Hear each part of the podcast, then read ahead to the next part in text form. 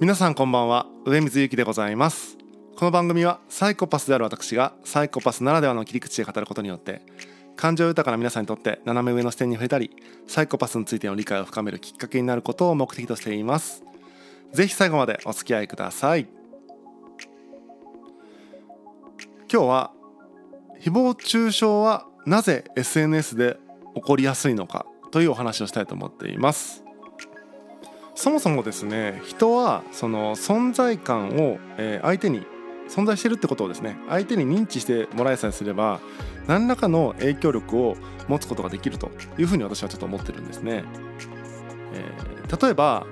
僕がその僕がじゃないな僕の生活を誰かが見たいとする、えー、まあ、一日密着させてくださいってもしねなんか分かんないけど、えー、メディアの人が来て僕の生活密着したとした時にその一日っていうのは嘘の一日になっちゃうと。えー、何が言いたいかというとその取材の人がいることによって僕は多分日常と100%同じ生活はしないと思うんですよね。やっぱり見られているその人がいることによって、えー、ちょっと誤差が生じるこれはもう簡単に想像できますよね。で次にじゃあちょっとさすがに人がいるとその何て言うのかな、えー、まあ影響が出るのは分かりやすいから部屋にカメラつけますねっていうことでつけますと。それでもやっぱり影響が出ると思うんですよ。僕はやっぱその撮影されてる一日を撮影されてるって知ってるわけですからやっぱカメラが気になるのでいつもと違う行動をとりますよね。例えば、えー、ここで服を脱いでたけどもちょっとこれカメラに映るからちょっと服は脱がないとかっていう感じでやっぱり100%同じ行動は取らないわけですよ。そのそこに存在しているっていうその影響によってそのを受けてやっぱ行動が変わっちゃう振る舞いが変わっちゃうっていうのがあるんじゃないかと。これが、えー、隠しカメラになると、えー、僕はその何て言うのかな。本当は撮られてるんだけども自分自身は、えー、いつもと一緒変わらないと思ってるからいつも通りの自分が見えると。だから究極ですねその盗撮とか盗聴レベルじゃないとそのまんまの、えー、その人を観察することはできないっていう、えー、ことにはなるんですね。そうじゃないいわゆる存在を感じさせた時点で、え、感じた相手は何か影響が出てしまうと。つまり影響力が働いてるっていうことになるわけですよ。でこれをね、えー、考えた時にオフラインのコミュニケーションってそれがめちゃくちゃ起こりやすいというか、まあ、起こるよねっていうことだと思うんですよね。例えば、えー、僕が電車に乗ってます。先にね電車に乗ってます。で駅どっかの駅に着きました、えー、まだ僕は電車に乗ってます。そこで、えー、新しい乗客の方が乗ってきます。その時ってえっ、ー、と何て言うのかな新しい乗客の方っていうのは僕のことも知らないわけだし一乗客でしかないから全然なんだろうな、えー、電車の一部というか、えー、オブジェみたいなもんというかですね関係ないはずなわけですよだから普通にその人は、えー、どっか好きなとこに座るわけですが、えー、その時にですねもし僕が、えー、座ってるところからねその入ってきた人をめちゃくちゃ睨みつけたりとかしてると多分僕の近くには多分その人座らないですよね。それは僕は何も言葉も発してないけども目線で何、えー、て言うのかなその人をコントロールしたことになるとその人はわあいつやべえなあいつの近くにちょっと座るの怖いなってことで違うとこに行くと。えー、っていう感じで一乗客の視線一つとっても、えー、そんな感じになるし例えば僕は別に視線使わなくても例えばすごい汚い格好してるとか、えー、怖そうななんかチンピラみたいな格好してるとかするだけでもわあのちょっと近くに座るの怖いなとかって感じで離れていくそれはもう容易に想像できますよね、えー、つまり存在感を出すだけで相手に影響を与えることができるってことなんですよ。でこれがですねあのオンラインになった瞬間急に、えー、なくなると。急になくなると、えー、例えばチンピラみたいな格好をした、えー、アイコンの、えー、ツイッターアカウント作ったところで、えー、別に何の抑止力にもな抑止力っていうかその影響力にもならないですよね。うん、でじゃあどうしたらその影響力があるかっていうとやっぱりなんかツイートをするとか相手になんかリプライ飛ばすとか DM 送るとかっていうアクションをすることによって初めてわなんかチンピラみたいなやつから何か言われたっていう、えー、その影響がいわゆる存在が認知されるという意味で影響が起こるわけですよね。えー、つまりオンラインっていうのは実は例えば同じツイッターって中にいたとしても一人一人は断絶されてるわけですよ。電車の中にみんな乗ってますっていうのとわけが違って、えー、電車の中だったら視線さえも感じられるんだけども、えー、ツイッターの中にいたところで、えー、交わらない人は全く本当ゼロ交わりなわけですよね。はい、なので影響力ゼロの状態になるとそうなると何、えー、ていうのかななんかアクションを起こさないといけないというか影響力を行使しようと思うとアクションを起こさないといけないとそれが、えー、まあいわゆる誹謗中傷にもつながりやすいっていうことだと思うんですよね。じゃあいやいや別にアクション起こさないといけないからって言って誹謗中傷じゃなくていいじゃないって普通に建設的に言えばいいじゃないって思うと思うんですけども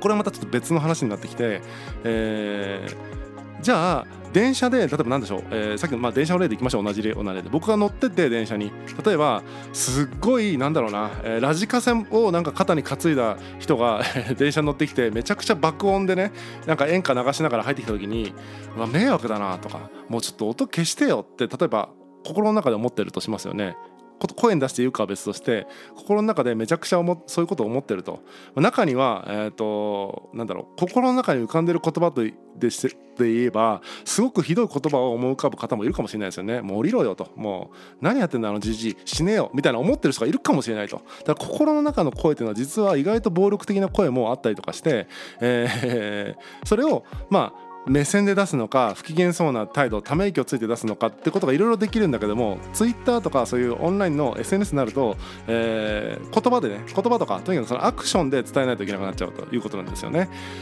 で、えー、まだそれだけだと誹謗中傷に直結しないはずなんですね例えば「死ねよ」って思っててもその「死ねよ」っていう言葉をダイレクトで、えー、書くんじゃなくてなんか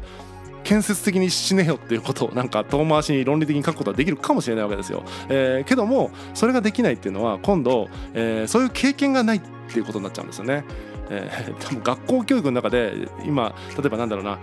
家で、えー、とか学校ですごく怒られた時にどう思ったかを、えー、言葉に作文にして出しなさいっていうような課題ってないですよね。おおむねなんか自分の将来の夢がとか読んだ本のなんか感想がって感じで結構ロジカルになんか、えーまあ、気持ちも入ってるんだけどもすごく落としどころがあるような文章ばっかり書かされてきてて、えー、自分のその負の感情を言語化するみたいな教育というか経験を受けてきてないわけですからそれが急にね、えー、全世界に開かれた手のひらにこのツールがあれば、まあ、そのまま死ねよってやっぱ打っちゃいやすいだろうなというふうに思うわけです。だから意外と、えー、死ねよって書いてる人が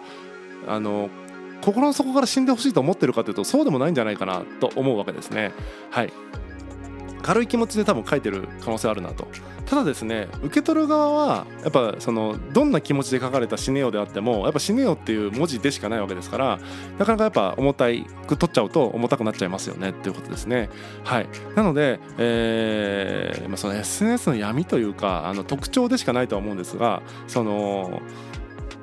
アクションを起こすことによって意思を表示するっていう、あのー、構造上ですね。そういう負の感情を何か表そうと思った時にどうしてもそういった強烈な表現になりがちだなというふうに思うわけです。これはねどうしたものかって感じですね。負の感情をそもそも、えー、まき散らすこと自体がですねえー、っとまあ人としてどうかなというふうに思うわけですが思うわけですがなかなかやっぱねあのストレスフルな方もいらっしゃると思いますんで、えー、やっぱりそのストレスを、えー、表現する表す時に電車だったら確かにため息つけばよかったしちょっとなんか極端な話にね睨みつければよかったのかもしれないけども、えー、それをなんか死ねよという言葉にね、えー、残して世界に、えー、届けるましてや本人に届けるっていうのはね結構ねえーまあ、考えてみれば異常なんですけどもそんな考えずに多分やってるんだろうなというのが正直なところです、えーまあ、誹謗中傷をどうしたらなくなるかっていう話まではですね僕もちょっと今のところわからないんですが、えーまあ、それをやってる本人たちっていうのは多分そこまで深く考えてないだろうなってことだけはですね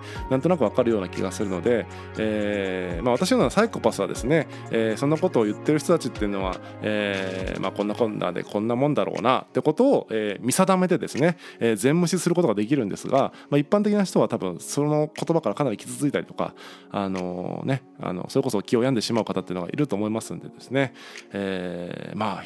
自分が使う言葉にはやっぱり気をつけないといけないなと改めて、えー、思うところでございます。で僕はですねもともとこうあのー、まあ、ノートで脳内議事録と題しまして、まあ、本音で書きますっていうことでですね忖度なしで文章を書いてるんで、えー、まあ傷つきやすい文章を書いてるとは思うんですが、まあ、暴言とかね、えー、誹謗中傷とかではなくてやっぱり自分が考えてることを論じるって形でやってますのでそんな感じでですねやっぱ傷つきやすいようなというか何ていうのかなセンシティブな内容を、えー、伝える時はですねやっぱりある程度長文でというか文脈までちゃんと伝わる形で、えー、など理由までねしっかりとえー、伝わるような伝えられるような形で発信するってことは大事なのかなというふうに思いますんであんましね、えー、負の感情を、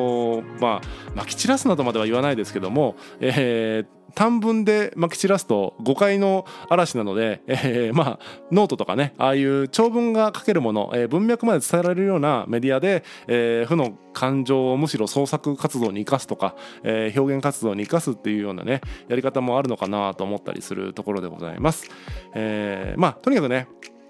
その負の気持ちみたいなのを表現する方法が稚拙であるということと、えー、まあその負の感情を表現しないと、えー、影響力を行使できないというデジタルならではのオンラインならではの構造があるってことを今日はお伝えしたかったっていうところですね。はい、えー、何の解決にもなってませんけども、えー、その構造をちょっと理解してもらうだけでもですねなんでそんな死ねよとかいうことが起こっちゃうんだろうってことを少しヒントになればいいかなというふうに思いました。えー、本日は以上でございます。またこの SNS で誹謗が誹謗中傷がどうのこうのって話はですねまあ自分なりにこう解決策とかもっと浮かんだらですねまたここでもお話できたらなというふうに思っているところでございます。本日は以上でございます。またお会いしましょう。さようなら。